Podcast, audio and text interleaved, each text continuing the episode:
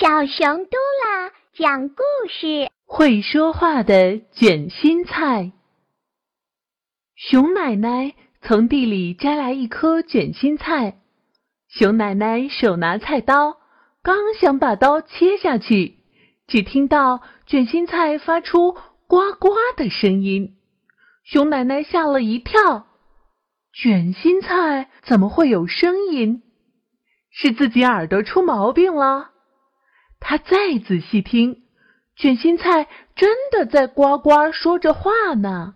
熊奶奶喊了起来：“哦，天哪！卷心菜在自言自语呢！”他跑出门外，喊来了河马先生。河马先生竖起耳朵听了半天，也不知道卷心菜在说些什么。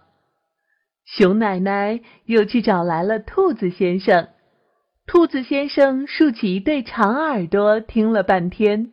他说：“卷心菜先生一定说的是外语，我没学过。”这时啊，有位青蛙大婶儿走过这里，也来好奇的听听。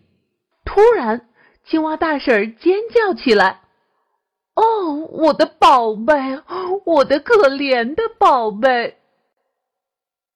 兔子先生闹不明白，忙问：“熊奶奶的卷心菜怎么成了你的宝贝？你听懂了里面说的外国话吗？”